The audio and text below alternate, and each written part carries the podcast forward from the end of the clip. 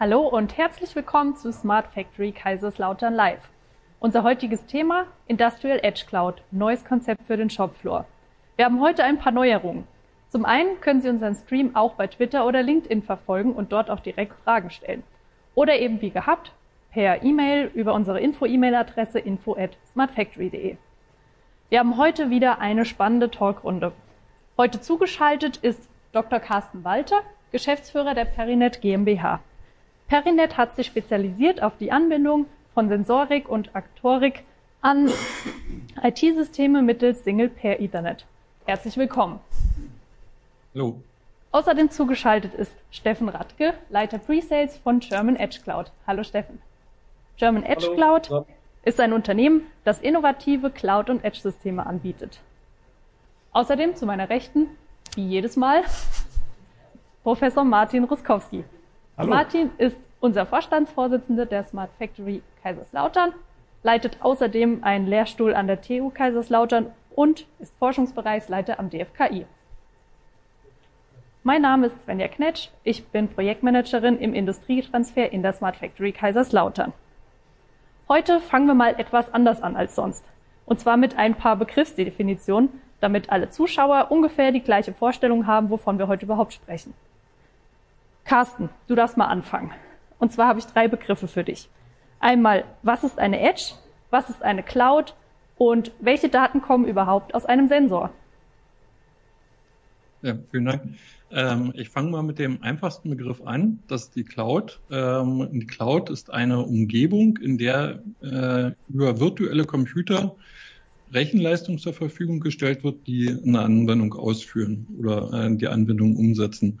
Äh, letztendlich geht es dabei darum, dass ähm, diese Rechenleistung skalierbar ist. Das heißt, wenn sehr viele Aufgaben zu erledigen sind, dass ich sehr schnell äh, Maschinen ungebunden oder Hardware ungebunden Rechenleistung zur Verfügung stellen kann und genau auch wieder diesen Schritt zurückgehen kann. Der zweite Punkt ist der, ähm, dass diese Rechenleistung verlagert werden kann. Sehr, sehr einfach, weil sie nicht mehr physisch an einen Rechner gebunden ist, sondern in Form einer virtuellen Maschine läuft. Komplizierter wird es beim Begriff Edge. Ähm, meine Erfahrung zeigt hier, dass äh, die Definition von Edge sehr, sehr unterschiedlich ist, je nachdem, mit wem man redet. Ähm, allgemein ist es natürlich der Rand, ähm, an dem etwas geschieht. Also vielfach mit äh, die Edge ist am Ort des Geschehens, also maschinennah an, äh, an der Stelle oder ähm, äh, fabriknah. Ähm, ich bin äh, ITler ähm, und sehe die Definition noch etwas enger. Ich sage, die Edge ist die Kante, wo das Internet aufhört. Das heißt, wenn wir den Begriff Internet of Things wörtlich nehmen, dort, wo wir nicht mehr mit IP-Protokoll kommunizieren können. Und ähm, ja, das Dritte, das ist natürlich unser uh, urengstes Gebiet. Äh, wir ähm, arbeiten an Adaptern oder an Elektronik für intelligente Sensoren. Und der klassische Sensor liefert Daten, äh, das heißt meinetwegen ein analoges Schaltsignal äh, intelligente Sensoren, die insbesondere in diesem Bereich der IT-lastigen Berechnungen äh, interessant wären, liefern aufbereitete Daten, also zum Beispiel anstatt diesem Analogwert einen Temperaturwert, also die äh, übernehmen schon die Interpretation. Das andere ist, äh, dass wir auch noch äh, Daten anreichern können. Also ähnlich wie bei einer Kamera. Dort bekomme ich ja auch den Ort und die Zeit, äh, wann das Foto aufgenommen wurde. Genau solche Annotationen sind auch mit intelligenten Sensoren möglich. Und vielleicht das Wichtigste ist, dass wir von der reinen, äh, vom reinen Datenproduzenten zu einem Informationsproduzenten äh, übergehen. Das heißt, ähm, äh, eigentlich sind wir in den Applikationen an Informationen, heißt an Erkenntnisgewinn interessiert und uns nutzt es relativ wenig, äh, ständig die Daten zu bekommen, die sich nicht verändern. Und so könnte ein Sensor heutzutage oder ein intelligenter Sensor zum Beispiel auch äh, ein Signal senden, wenn zum Beispiel eine Temperaturschwelle überschritten wird und so werden aus Daten Informationen. Vielen Dank. Steffen, auch für dich habe ich drei Begriffe. Und zwar Gerne. Machine Edge, Factory Edge und Containerisierung. Ja, Dankeschön. Hallo. Ähm, ja, äh, Machine Edge, äh, ich greife mal das Wort, was Carsten erwähnt hat, dass die Edge äh, vielschichtig ist. Äh, und in der Tat ist die Edge, kann man in mehreren Schichten eigentlich betrachten. Einmal zum Beispiel die Maschinen Edge. Das ist die Edge, die direkt an der Maschine verbaut ist. Also sehr, sehr nahe, äh, zum Beispiel auch für eine harte Echtzeitsteuerung zur Verfügung steht. Es wird auch dort in dem Bereich sehr gerne als Edge Node äh, bezeichnet. Äh, das ist das eine. Dann haben wir die darüberliegende Factory Edge. Jetzt sehen wir schon, dass wir eine Edge-Infrastruktur sogar aufbauen können innerhalb unserer, ja, sage ich mal, äh, unseres, ähm, äh, unseres Werks oder unseres Bereiches, in der wir die Edge äh, betrachten. Die Factory Edge ist die übergeordnete Edge, die zum Beispiel auch die anderen Edge-Nodes miteinander vernetzen kann und da wieder vom Werk aus dann die Kommunikation sicherstellt in zum Beispiel in Cloud oder in andere äh, Rechenplattformen. Äh, ähm, das würde ich so jetzt einmal als Machine Edge und als Factory Edge bezeichnen. Containerisierung ist ein wichtiger Bestandteil nach auch der Edge oder nach der Edge Cloud. Ähm, hier haben wir äh, die Fähigkeit, dass wir die Applikationen in sogenannte Software-Container verpacken können. Das heißt, eine Applikation ist in sich dann lauffähig, weil in diesem Software-Container äh, die Frameworks, die Treiber oder auch die, Bibliothek, die Bibliotheken äh, für den Betrieb bzw. für die Lauffähigkeit der Applikation in diesem Software-Container oder dem Softwarepaket mit verbaut sind, sodass ich betriebssystemunabhängig ähm, eine Applikation zum Laufen bringe.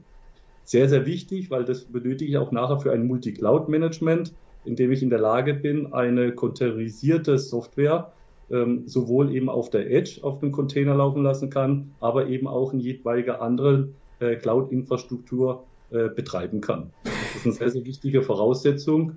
Äh, wichtig dafür auch, dass wir darunter, unter dieser äh, Containerisierung eine eigene äh, Orchestrierungssoftware haben, wie ein Kubernetes, das uns in die Lage versetzt, eben solche Container sehr leicht zu generieren, zu löschen, zu gruppieren und zu sichern. Also das ganze Deployment und das Management eines solchen Container vorzunehmen und damit eben auch die Arbeits- und die Organisation solcher Applikationen wesentlich erleichtert.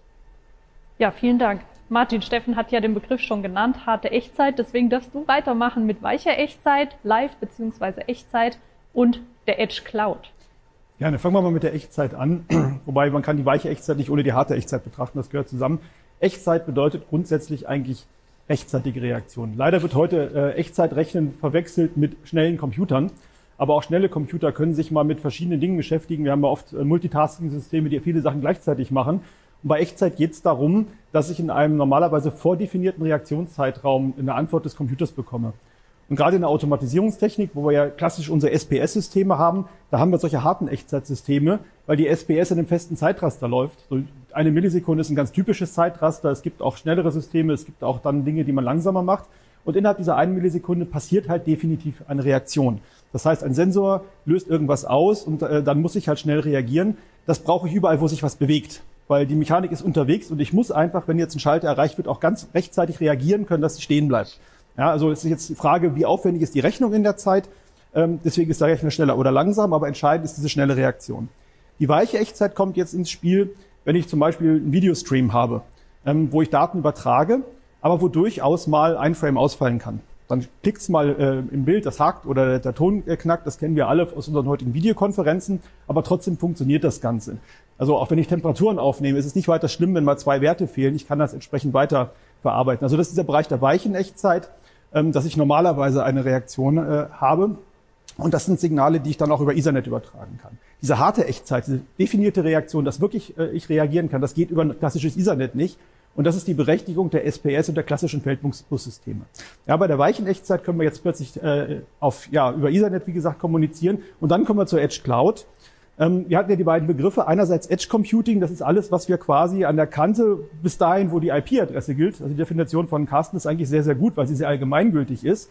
Darunter habe ich dann halt äh, ja, Feldbussysteme oder harte Echtzeitsysteme, harte Echtzeitkommunikation.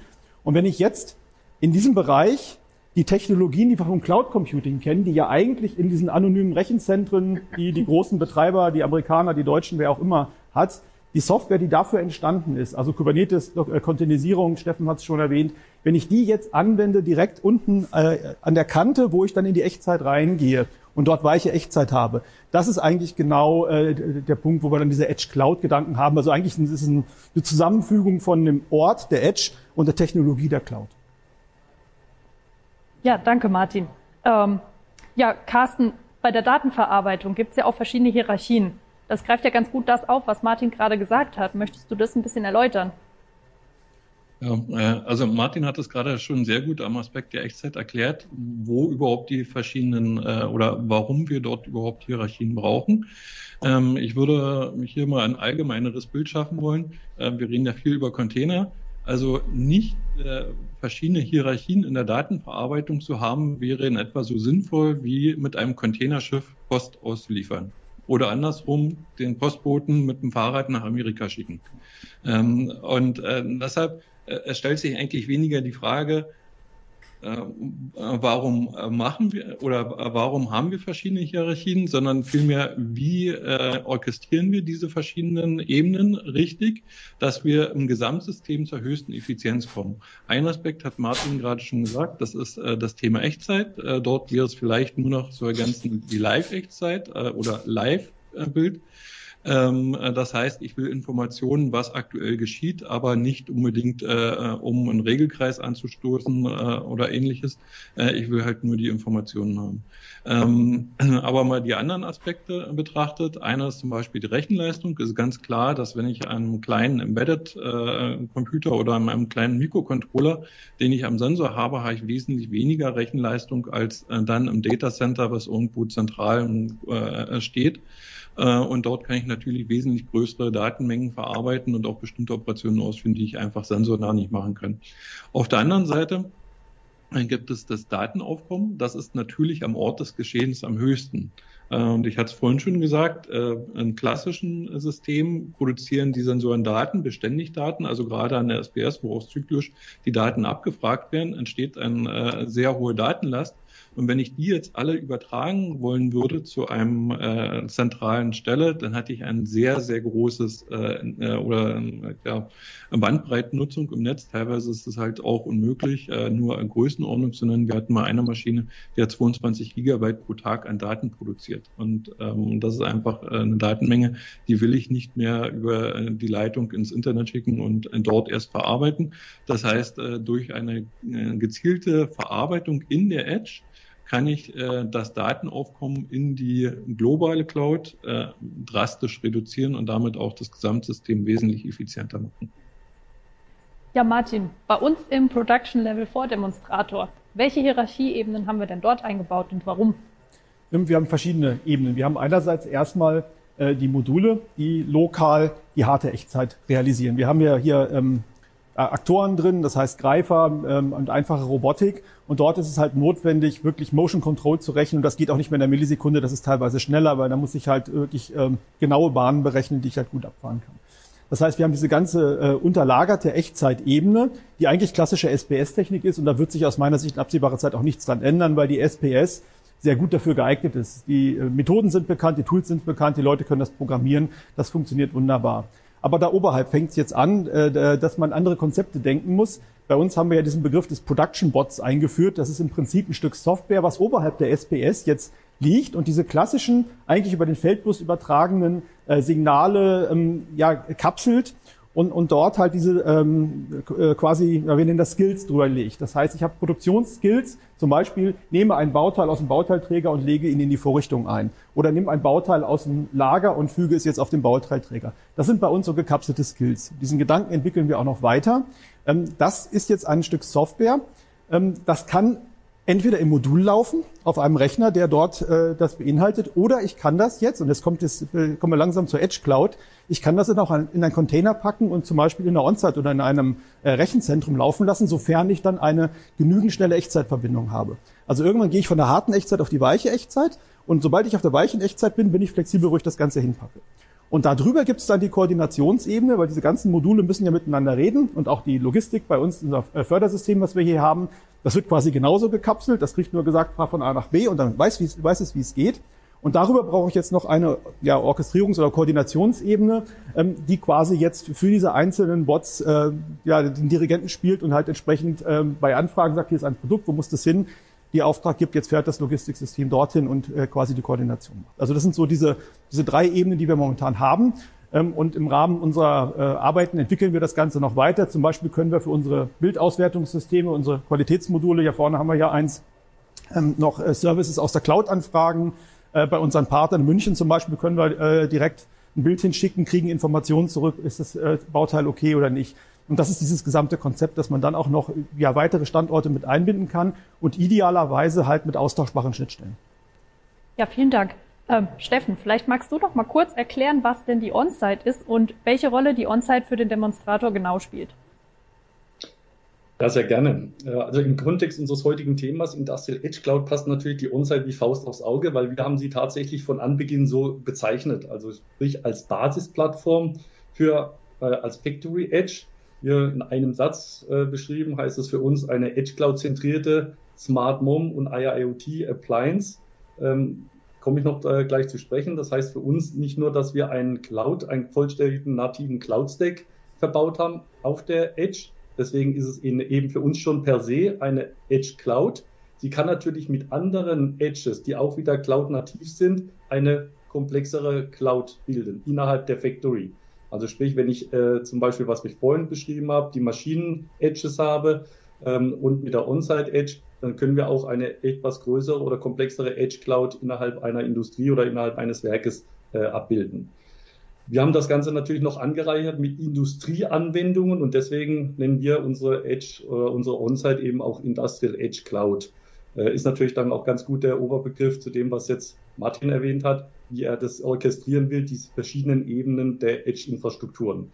Und was bildet natürlich die OnSite im Demonstrator ab? Ähm, sie ist für uns eben dann die digitalisierte und Kommunikationsplattform oder Digitalisierung Kommunikationsplattform. Das heißt, wir sammeln diese Daten aus den verschiedenen Anlagen, ähm, orchestrieren diese Daten beziehungsweise ja, harmonisieren diese Daten, bringen sie in ein Format und verteilen dann die Daten, je nach Bedarf äh, an die verschiedenen Stellen. Das kann eben gerade für das Thema Shared Production haben wir das gute Beispiel, was wir auch mit der IBM äh, hier ähm, ja schon umgesetzt haben oder in der Umsetzung sind, dass wir da Maschinendaten ähm, zum Beispiel in die Cloud bringen, um dort äh, zu verifizieren, wer in der Welt hat denn eine Maschine, die mit den gleichen KPIs arbeitet, wie ich sie habe und meine Maschine gerade ausgefallen ist und ich brauche eine Alternativmaschine und ich dann eben dieses Shared Production ins Leben rufe. Ja.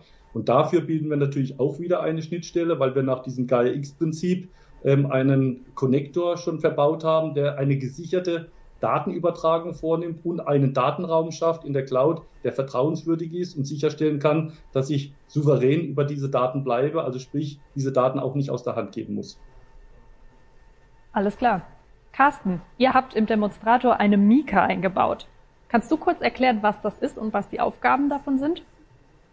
Ja, äh, die Mika ist ein Edge-Computer, der äh, es erlaubt, virtuelle Maschinen und sogenannte Container zu hosten. Ähm, so wie Steffen gerade genannt hat, äh, wäre es dann äh, wirklich Mesh in Edge Cloud. Äh, genau an dieser Ebene würde dieses Gerät stattfinden. Das heißt, das ist der kleinste Rechner oder die kleinste Rechenklasse, auf der Virtualisierung möglich ist und die man direkt an die Maschine anbringen kann äh, durch baugrößere Robustheit an dieser Stelle. Äh, natürlich ist man beschränkt in der äh, ähm, Rechenleistung und der Leistung, die, die man die zur Verfügung steht. Ähm, als Aufgaben sind hier zum Beispiel die Virtualisierung von Geräten. Was heißt das? Ähm, wir haben äh, vorhin schon ja über intelligente Sensoren gesprochen und es ist so, dass äh, mehrere Sensoren und Aktoren in einer Maschine auch ein virtuelles Gerät bilden können. Und wir können jetzt auf äh, diesem äh, äh, kleinen Edge-Computer ein virtuelles Gerät instanzieren, was praktisch mit den intelligenten Sensoren ähm, äh, kommuniziert und die zusammen eine Geräte äh, und ihnen zusammen eine Geräteabstraktion gibt. Ähm, prinzipiell könnte das natürlich auch stattfinden in der Factory Cloud auf der On-Site, äh, äh, prinzipiell mit der gleichen Technik. Ähm, hier geht es halt darum, äh, wie reduziere ich äh, Netzwerknutzung, also die Bandbreitennutzung im, äh, Fact, äh, im Factory-Netzwerk oder auch, äh, wie gehe ich auf Latenzanforderungen ein, welche kann ich nur vor Ort an der Maschine erfüllen, welche kann ich auch ähm, erfüllen, wenn ich äh, zum Beispiel auf die On-Site gehe. Ähm, zu, äh, zu dieser Virtualisierung von Geräten äh, kommen dann noch andere Funktionen, die typisch sind. Das ist zum Beispiel auch lokale Datendrehscheibe äh, zu sein innerhalb der Maschine ähm, für den lokalen Austausch und äh, dann natürlich die Gateway-Funktion der Daten, äh, welche wichtig sind äh, ähm, für die weitere Bearbeitung in übergeordneten Ebenen, dass diese Daten gefiltert werden, eventuell noch weiter aufbereitet werden und dann an die nächsthöhere Bearbeitungsstufe gesendet werden. Vielen Dank. Wir haben eine Zuschauerfrage reinbekommen. Ich würde die mal an Martin adressieren. Und zwar lautet die Frage, Echtzeitverarbeitung, also Live-Echtzeit, geht doch nur mit einer SPS. Clouds sind da doch viel zu langsam, oder?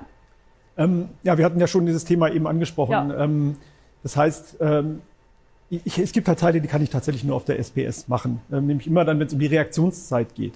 Wenn es jetzt aber um die Verarbeitung geht, wo ich einfach Datenströme aufnehme, wie Carsten das äh, schildert, wo ich dann aus einem intelligenten Sensor über zum Beispiel so ein Perinet-Device und eine Mika die Daten äh, äh, zusammenbringe, äh, dann kann ich Latenzen drin haben. Bei einer reine Datenauswertung, ich muss dann meistens nicht in der Millisekunde reagieren, sondern ich muss vielleicht einen Trend erkennen. Und das funktioniert halt tatsächlich auch in der Cloud. Aber wir hatten eben ja schon dieses Thema, genau davon ist es abhängig, wo bringe ich denn meine Software hin? Packe ich sie in die Mika direkt aufs Gerät, wo ich einen direkten Anschluss an die harte Echtzeit auch habe und dann relativ schnell reagieren kann? Gehe ich in die On-Site, die vielleicht ein bisschen weiter weg steht, da sind ein paar Switches zwischen, ähm, dann habe ich ein bisschen äh, langsame Reaktion oder ich kann es mir halt leisten, in die Cloud zu gehen, weil ich jetzt zum Beispiel einen Machine Learning Algorithmus habe. Äh, da muss ich mir jetzt einmal am Tag eine Rechenressource irgendwo mieten, die halt relativ teuer ist und ich mir nicht selber hinstellen will. Ähm, da habe ich jetzt ganz, ganz viele verschiedene Möglichkeiten. So kann ich es äh, entsprechend ähm, ja, skalieren, wo ich es hinpacke. Vielen Dank. Ja, Carsten, wir kommen nochmal auf das stationäre Edge Management zurück. Und zwar ähm, hast du davon im Vorgespräch gesprochen. Was genau meint das und vor allem, wo findet es warum statt? Ähm, weil, glaube ich, hast du Carsten oder Steffen? Ich habe Carsten gesagt, oder? ja, äh, ich glaube, Steffen könnte die einfach tatsächlich besser ja. beantworten, äh, ah. On-Site, weil ich glaube, genau. Steffen, genau, genau. sowas schon, genau Steffen, du kannst auch beantworten. genau. Ich glaube, wir realisieren nämlich sowas gerade auch. Ähm, soviel ich weiß, ist das auch Thema hier in dem, ähm, äh, in dem Demonstrator oder war zumindest mal schon ange, äh, angedacht.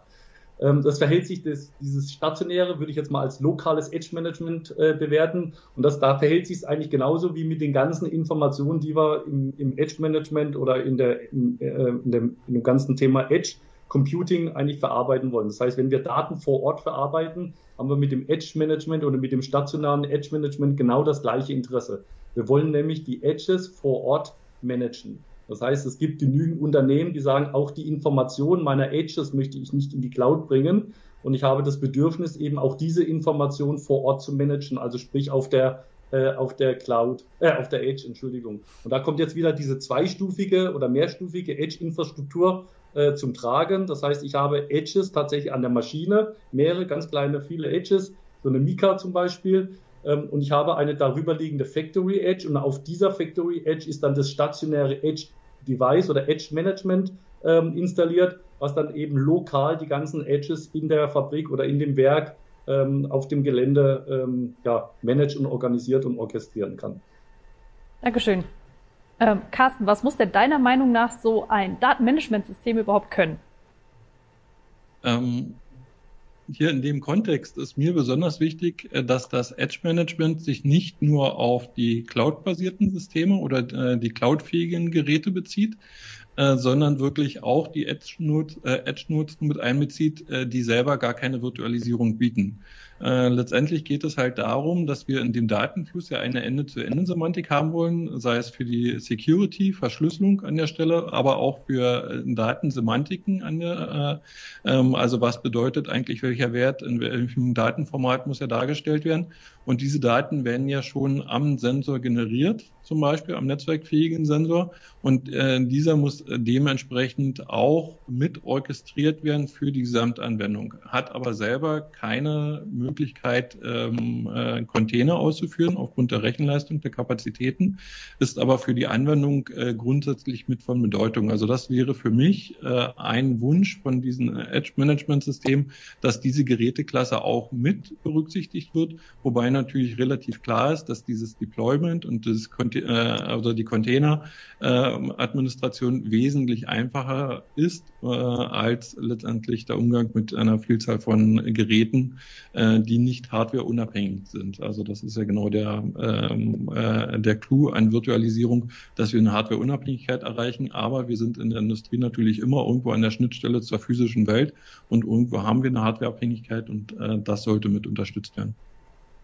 Martin, wie genau passt denn da die Idee von einem Multi-Agentensystem rein? Ja, es passt eigentlich sehr gut zu diesem verteilten System. Multi-Agentensystem ist ja, ähm, ja das, was man so in der Informationstechnik teilweise auch als äh, Microservices hat. Das heißt, ich kapsle Funktionalitäten in Einheiten, die dann halt über Nachrichten und Events miteinander kommunizieren. Äh, und das ist eigentlich genau dieses Konzept, was hier dahinter steckt. Ich kann halt auf diese einzelnen Edge-Devices, ob sie jetzt ganz klein sind und äh, hardwaremäßig wirklich gekapselt und keine Containerisierung haben, oder eine Mika haben, wo ich einen Container drauf packe, oder ich gehe auf die On-Site, wo ich halt wirklich das Full-Scale-System habe. Da kann ich jetzt diese Dienste draufpacken, die als Agenten gesehen werden und die jetzt quasi auf einer etwas höheren Ebene miteinander reden, als ich schicke dir ein Bit und du kriegst ein Bit zurück, wie so klassische Automatisierung funktioniert. Also jeder, der Automatisierung macht, kennt eigentlich die 16 oder 32 Bit Status und Steuerwörter. Ja, da wird irgendwie Bit 13 gesetzt, dann muss Bit 27 zurückkommen und dann kommt Bit 15 und so laufen Ab äh, Abläufe. Und wenn das schief geht, weiß keiner, wo es steht. Und mit Agenten kann ich das alles kapseln und die können sich jetzt auf einer hohen Ebene miteinander unterhalten und die, ähm, die Informatik hat diese Systeme schon seit langem erforscht. Die wurden auch immer mal wieder in der Automatisierung ausprobiert, sind aber noch nie so wirklich angekommen, weil die Grundlage fehlte. Weil diese verteilten ähm, ja, diese Industrial Edge Cloud mit diesen Möglichkeiten, viele Geräte zusammenzuschalten und auch zu managen, was Steffen erwähnt hat. Das ist ein ganz entscheidender Aspekt. Ich muss einen Überblick behalten. Ja, das fehlt in der Vergangenheit. Das ist eigentlich die Perspektive, die wir heute haben, äh, um solche Agenten, wo auch unsere Production Bots zugehören, das sind ja am Ende des Tages Agenten, äh, das realisieren zu können. Okay, kommen wir mal von der Zukunft auf heute. Carsten, wo liegt denn derzeit das Problem zwischen IT und OT? Ähm, ich denke, es ist ähm, das Verständnis der beiden Welten. Also ich würde hier sogar die AT noch mit dazu nehmen, also die Automatisierungstechnik. Äh, man hat jetzt die äh, letztendlich zwei Bereiche diffundieren ineinander. Äh, die Operationswelt, Automatisierungswelt und die IT-Welt. Äh, wir haben es gesehen vorhin bei der Begriffsbildung, äh, wie unterschiedlich zum Beispiel eine Definition von Echtzeit definiert wird. Und ähm, daraus ergeben sich natürlich äh, Probleme, insbesondere wenn unterschiedliche Akteure miteinander, ähm, äh, miteinander kommunizieren. Und äh, letztendlich ist es von uns die Aufgabe oder von allen in diesem Bereich, äh, dann auch ein gemeinsames Sprachverständnis äh, zu entwickeln für diese Systeme.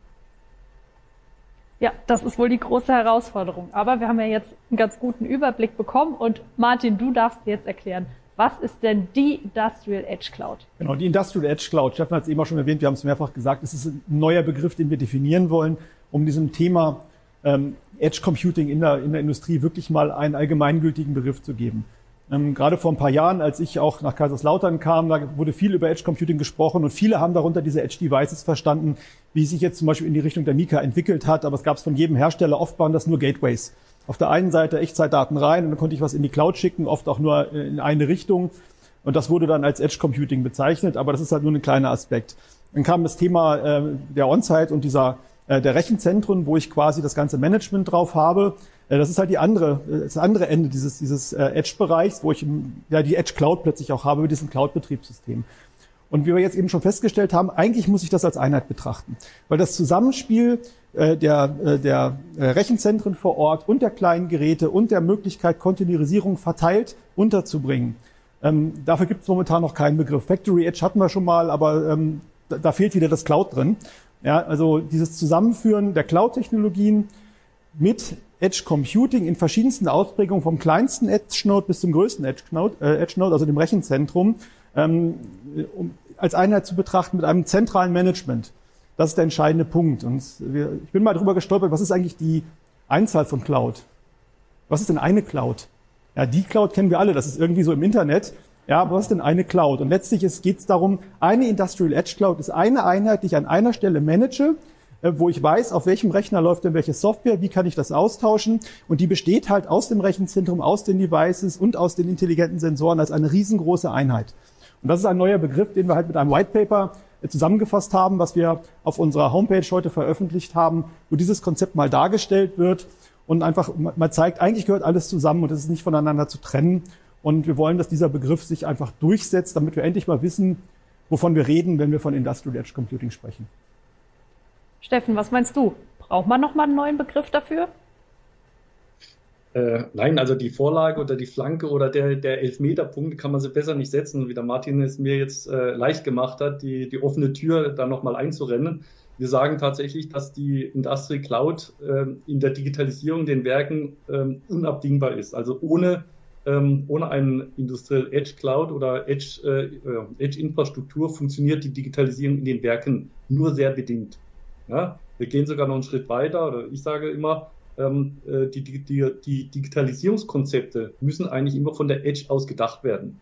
Warum? Weil ich dort die Quellen der Daten habe ähm, und dort, äh, von dort aus eigentlich äh, skalieren kann und skalieren muss. Und das kann dann eben von der Edge über die Edge Cloud bis hin zur Public Cloud eben skaliert werden. Und wenn ich da einen einheitlichen Infrastrukturstack habe, der mir erlaubt, eben diese Skalierbarkeit vorzunehmen, da ich sagen, ich kann selber wählen, was lasse ich auf, was, was lasse ich auf einer Edge-Infrastruktur laufen, was bringe ich verteilt in eine Cloud-Infrastruktur, dann habe ich eigentlich keine Einschränkung mehr, ein Digitalisierungskonzept nach meinem Gusto, nach meinen Bedürfnissen umzusetzen. Carsten, was meinst du? Siehst du da noch irgendwo einen Haken? Ähm, weniger ein Haken. Also Steffen hat es gerade sehr gut und Martin auch äh, erklärt, was eigentlich möglich ist. Ähm, äh, was ich sehe, ist maximal, dass wir vorsichtig sein sollten, wie solche Systeme umgesetzt werden und wie Leute mit eingebunden werden, aufgrund der unterschiedlichen Sichtweisen. Ähm, äh, und damit dann auch sicherstellen, was kann diese Technologie leisten äh, und dass diese Technologie dann auch richtig eingesetzt wird. Ähm, und ähm, so nur ein Beispiel, äh, was man sagen kann, von äh, oder mal ein von oben von der IT äh, gesprochen. Ähm, es ist natürlich so, viele Systeme in der IT sind sehr zentralistisch ins Internet ausgerichtet. Also das heißt zum Beispiel am Browser wird immer global prüfen, ob ein Zertifikat von einem Webserver äh, korrekt ist. Wenn ich jetzt im lokalen Kontext bin, dann kann ich ja eventuell gar keine globalen Zertifikate ausstellen. Die Technologien in dem Browser basieren aber darauf. Das heißt, ich habe dort äh, Schwierigkeiten in der Sichtweise zu überwinden, äh, dass ich auch ein, ein, Verständnis für lokale Welten aufbaue. Auf der anderen Seite ist es von Automatisierungstechnik gedacht. Echtzeit haben wir genannt, äh, kommt sehr oft rein. Ja, dann machen wir einfach alles mit TSN. Ähm, es wird aber äh, letztendlich äh, die Komplexität des ganzen Netzwerks damit natürlich auch äh, erhöht, wenn ich das komplette Netzwerk TSN-fähig mache und letztendlich zu der Netzwerkadministration auch noch die Echtzeitadministration mit dazu packen muss. Einfach nur, weil ich es genauso machen will, wie ich es bisher gemacht habe. Also man muss sehr genau hinschauen, was geht wirklich auf jeder Ebene, wurde hier äh, auch schon mehrfach genannt, äh, dass das eigentlich eine Grundbedingung ist, damit dieses System äh, oder diese ähm, ja, Richtungsweise in Technologie, die viel ermöglichen wird, dann auch schnell umgesetzt wird, ans Fliegen kommt und man nicht ähm, sich in Probleme verrennt, die man eigentlich nicht haben dürfte. Martin, welche Rolle wird die Industrial Edge Cloud denn in unserer Vision Production Level vorspielen? Und warum ist dir dieser Begriff so wichtig, Industrial Edge Cloud als eins? Der Begriff spielt die zentrale Rolle eigentlich um das, was wir in der Automatisierungstechnik betreiben. Eins muss uns klar sein, alles, was wir jetzt heute besprochen haben, ist natürlich der Blick in die Zukunft. Wir haben die, die Rechenzentren mit der, äh, mit der Administration. Äh, wir haben unsere Bots hier in der, äh, im Labor, aber das Ganze auszurollen in die Realität, da haben wir noch ein paar Jahre vor uns. Das steht eigentlich in dieser Vision von Production Level 4 mit drin. Das heißt, die Software, die wir äh, weiterentwickeln und in den neuen Demonstratoren, die wir gerade am Aufbauen sind, in den neuen Projekten, die wir starten, zentral ist ja unser Projekt SmartMax, wo wir in den nächsten drei Jahren äh, ja zeigen, wie auch Gaia X hier mit zusammenhängt, wie ich halt ähm, auch externe Ressourcen einbinden kann. Ähm, ähm, äh, das ist einfach die, das ist das Industrial Edge Cloud ist die Plattform, auf der wir diese ganzen Software umsetzen. Das heißt, wir zeigen, wie containerisiere ich jetzt konkret Automatisierungstechnik? Wie sieht so ein Bot ganz konkret aus für reale Anwendungen, den ich programmiere? Welche Schnittstellen äh, nutzt der? Wie spielt die Verwaltungsschale als Datenmodell und OPC-UA damit rein? Ähm, das sind alles diese zentralen Dinge äh, mit dem Ziel, auch das dann entsprechend in die Industrie auszurollen und zu zeigen, wie das Ganze geht.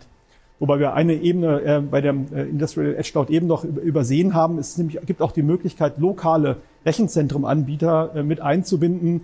Ähm, bei uns die Falscom zum Beispiel als Mitglied ist dabei. Da kann ich dann dedizierte Verbindungen aufbauen. Und auch dort kann ich entsprechend äh, noch Ressourcen mit reinziehen und quasi als Einheit mit betrachten.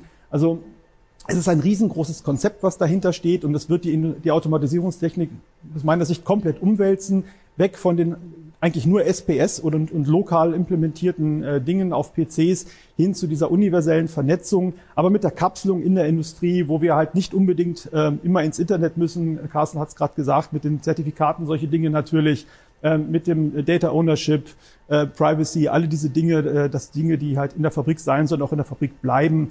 Ähm, ja, das ist so dieser zentrale Punkt dabei und ähm, ich denke, dass wir da in den nächsten fünf und dann zehn Jahre in die Praxis hinein hier genau vorgeben, wie der Weg aussieht und dass die Industrie in diesem Weg dann entsprechend auch mitgeht.